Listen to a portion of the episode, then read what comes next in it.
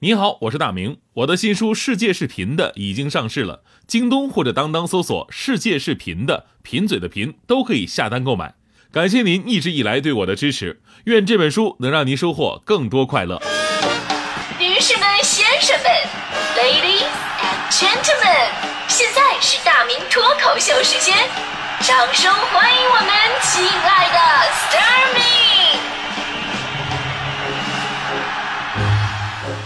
欢迎各位来到今天的大明脱口秀，我是大明。我们也知道这个北京啊，大北京能人辈出。你走在大马路上啊，身边如果有人亮出自己的真实身份，有可能就吓你一大跳。比方说昨天晚上我坐那地铁啊，我坐着地铁呢，我就听身后有俩人在交流，一个说：“呃，主席，您看这个事情。”另外一个说：“王部长就按你说的办，我会号召其他部门全力支持你的。”但是我心中一凛啊，难道我这么幸运吗？结果回头一看，是俩背包的学生，啊，后面交谈我才才知道啊，一个是学生会主席，一个是文艺部部长。我说咱们以后这种氛围聊天，能不能只叫名字就可以了呢？对吧？最近呢，有媒体就关注到，现在大学开学之后有一个现象，就是学生会纳新嘛，对吧？前不久有媒体采访的时候发现，说部分高校学生组织呢，就像小官场一样，抱大腿、混圈子、打招呼，这些不正之风盛行。这些学生组织的成员呢，有种种心得体会啊，是什么那套话术跟玩法跟官场陋习没什么区别。还有学生说了，说我是靠学长打招呼进的社团，所以一进去就有靠山。还有说了。在校园里碰上，不能喊师兄师姐，要大声喊主席好。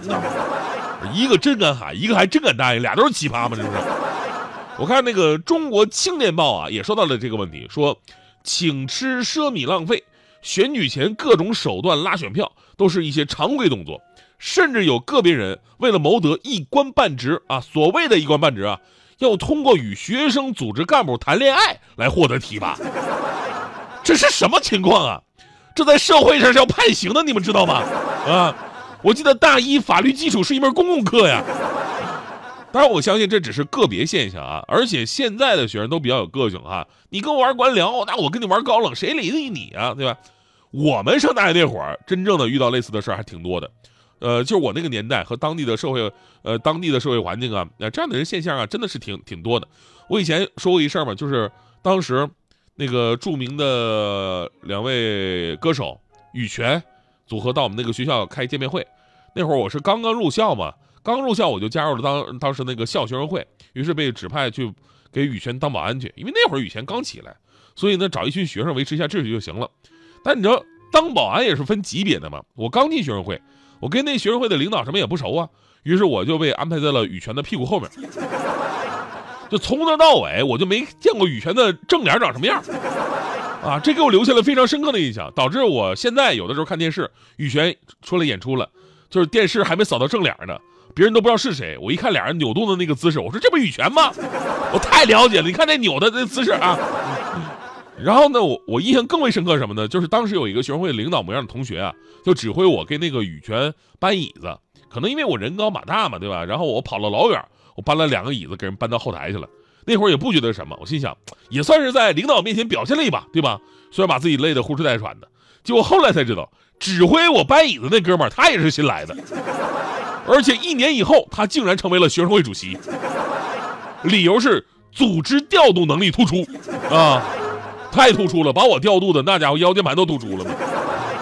当然了，在那个年代和在当时东北校园的这个环境啊，其实这样的现象挺常见的哈，没有人觉得这是错误的。这些年发展过去了，我们治理了社会上的官场不正之风，我们对“官”这个字呢有了更明确的定位和认知了。所以说，这个时候就现在来讲，如果校园依然存在这种风气的话，它就会令人很担心。前不久嘛，也有个事儿引发了媒体的讨论，说将某说某高校学生会啊，通过官方微信公众号发布了学生会干部选拔公告。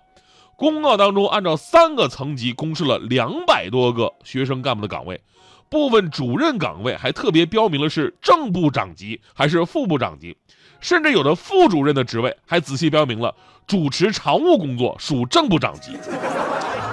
就真的是，你就是把学生会啊，按照政府机构的框架给设置了。很多网友看了以后就非常自卑，说你看看人家不到二十岁都已经是部长了，我都快四十了，我还都都是个只是个家长。我们说，虽然大学是个小社会吧，但是呢，学生会这职能啊，它跟政府的职能是完全两码事儿的，对吧？你想你在食堂你吃坏肚子了，你不需要找学生会；你打球崴脚了，你也不需要找学生会；你十大店买一假的饼干，学生会管不了；你到学生浴室洗澡发现哎水停了，学生会他也没招。这跟政府的职能两码事啊。学生会的作用啊，其实就是组织学生活动，丰富学生生活。除此之外，是老师跟同学之间沟通的桥梁而已。通过服务同学，最终达到锻炼自己的目的，而不是锻炼别人给你搬凳子，对吧？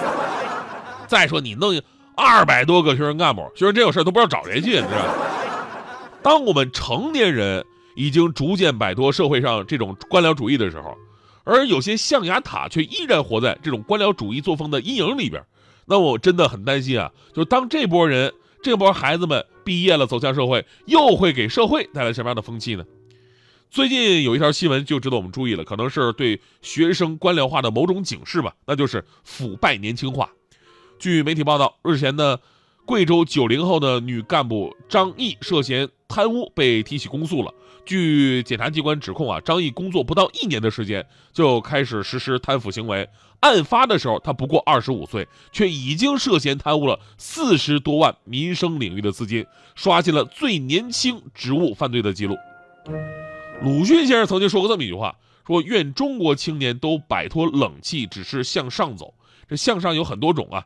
鲁迅先生的意思肯定不是说啊，就是在学生组织里边向上提拔的意思，而是道德、人格、理想不断的向上攀登，而。换个角度讲，说一个青年，包括一个小孩，会有一种官僚主义的意识，其实也是家长乃至成年社会一种潜移默化的言传身教。甚至很多家长啊，在孩子小学的时候，就愿意为了孩子当什么班干部啊，我去给孩子跑官去。所以呢，呃，除去这个高校学生的官僚作风，最终呢，还是得回到社会，跟每个家庭去寻找答案。那昨天我想说这个话题的时候吧，我就突然想起来，就当年指挥我给他搬凳子那个同学了。我不知道他现在过得怎么样了，还有没有那个背什么玩意儿啊？后来我赶紧看了一下朋友圈，令人欣慰的是，就那个同学他已经摆脱了那种风气了。现如今他已经成为了一名非常优秀的电视新闻播音员，哎，非常了不起。啊，对了，就是你们呃各位，你们知不知道电视新闻播音员每天最经常干的事儿是什么？我跟你说，不是播新闻。首先呢，就是开播之前往那一坐，然后呢，摄像老师得调整位置啊。摄像老师告诉你，哎，那主持人呢？你把那个椅子你往左挪一点，哎，对，再往左，啊，哎，大了大，往右往右点，往右往右点，哎，哎，别别，往往左往往右往左往往，哎，行就那样，要不你再往左再挪挪试试，累死他，报应啊！你喜欢盖世英雄，却没有神奇主攻；你喜欢边打边强，却不敢大闹天宫。嗯，你喜欢没有雷同，也不懂暗。波汹涌，你喜欢深情相拥，却止步就此人送。嗯，乖孩子也常挂着笑容，乖孩子也会胆小如虫，乖孩子总是走路带风，乖孩子也会任性发疯。他真喜欢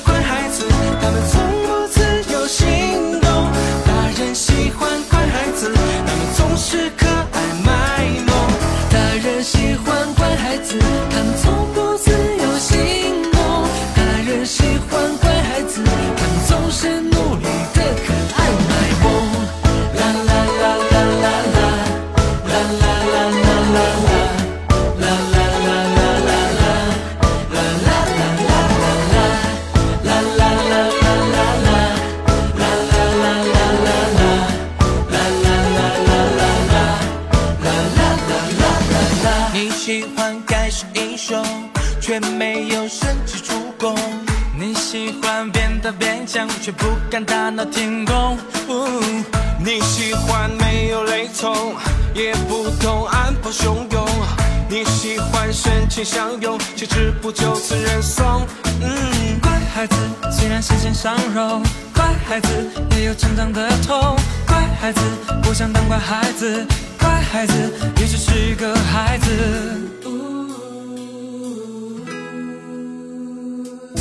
大人喜欢乖孩子，